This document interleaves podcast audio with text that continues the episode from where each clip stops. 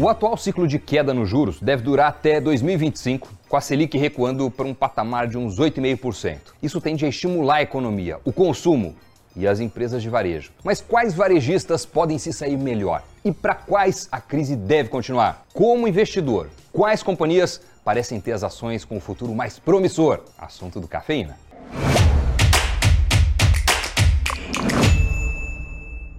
Olá, Cafeína está no ar. Com o menor rendimento da renda fixa, cresce a busca por maiores retornos na bolsa. Esse fluxo por si só tende a aumentar os preços das ações. Mas algumas empresas devem se beneficiar mais do que outras, especialmente as de consumo cíclico. Nesse contexto, o varejo seria uma aposta tradicional. Mas o mercado anda pouco otimista com as ações do setor. Um dos principais fatores é que a taxa de juros vem caindo. E essa queda ainda deve demorar para fazer efeito sobre a demanda. E enquanto esse futuro não chega, as empresas do setor vão ter que conviver com os dramas do presente. Dados do setor de varejo ainda mostram uma atividade lenta lá na ponta. A última pesquisa mensal do comércio feita pelo IBGE mostrou que o crescimento das vendas do varejo está praticamente estável em relação às do mesmo período do ano passado. Só que além da dificuldade de aumentar as vendas e, consequentemente, a receita, as grandes empresas do varejo brasileiro estão sofrendo com dívidas altas por conta dos juros elevados e pressão de margens com competidores agressivos. A força dos concorrentes é sentida especialmente no negócio de e-commerce, onde, com americanas praticamente fora do páreo, restaram a Via e Magazine Luiza na bolsa. Essas empresas subiram muito durante a pandemia, quando conseguiram impulsionar suas vendas online. Parte significativa da renda das pessoas era destinada à compra de bens, como geladeira, computador, até mesmo escrivania para o home office. Além disso, os juros estavam no menor patamar da história, com a Selic a 2%. Acontece que de lá para cá o jogo mudou bastante. Além dos juros bem mais altos, teve a retomada dos preços no setor de serviços reduzindo o orçamento das pessoas para comprar eletrodomésticos e a competição com concorrentes internacionais apareceu também. Se tornou muito mais acirrada. Com empresas como AliExpress, Amazon, Mercado Livre e Shein cada vez mais fortes no Brasil, tem minguado a quantidade de investidores que ainda veem boas oportunidades no varejo nacional, especialmente dado o cenário macro. O rombo contábil apresentado pelas americanas no início do ano minou ainda mais a confiança do mercado para teses no setor. Investidores não só têm apostado menos na alta dessas ações, como têm aumentado a aposta de que elas poderão cair ainda mais. Um caso especial aconteceu com a Via, quando o anúncio de que buscaria um bilhão de reais por meio de um follow-on, fala nossa, notícia positiva, na verdade gerou grande preocupação por conta do nível de preço baixo da ação e do contexto negativo do setor. No mercado, são poucos os analistas que veem uma luz no fim do túnel para essas empresas, pelo menos no curto prazo. De 10 analistas que cobrem a via, 9 não recomendam a compra. E um deles recomenda ficar vendido no papel. Pior ainda, o cenário é pouco diferente para a Magazine Luiza, que chegou a ser uma das mais requisitadas ações do mercado brasileiro,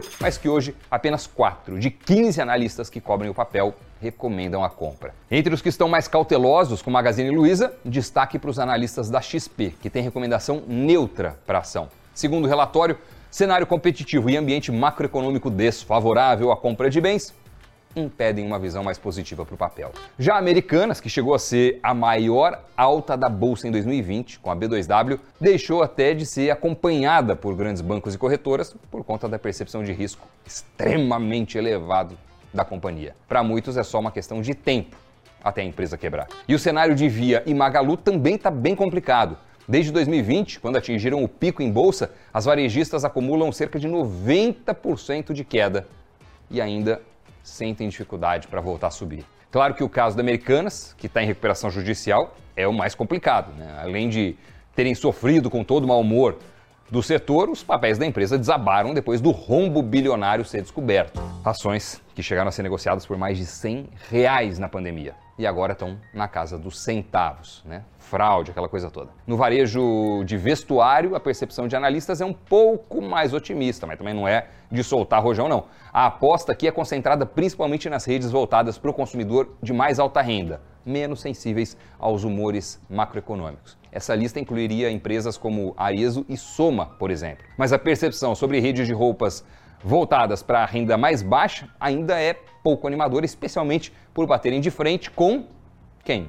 A Shen. A companhia chinesa já ocupa uma posição dominante no mercado de vestuário online brasileiro. É super importante, mordeu uma fatia realmente impressionante. Por ter uma demanda menos elástica que a do varejo de eletrodomésticos, alguns investidores veem boas oportunidades em empresas do setor de vestuário, que entregaram historicamente boas execuções. Um desses casos é o da Renner, que tem 14 recomendações de compra entre 17 analistas que cobrem o papel. Impressionante, né? Um dos bancos com visão positiva para Renner é o BTG Pactual. Embora reconheça a competição acirrada com a Shen, os analistas pontuaram no relatório que a sua cadeia de suprimento e execução superiores às de concorrentes ainda deve ajudar a empresa a ganhar mercado. Os papéis da Renner também caíram menos em relação aos de empresas de e-commerce. Desde as máximas de 2020, a perda acumulada foi perto de 70%.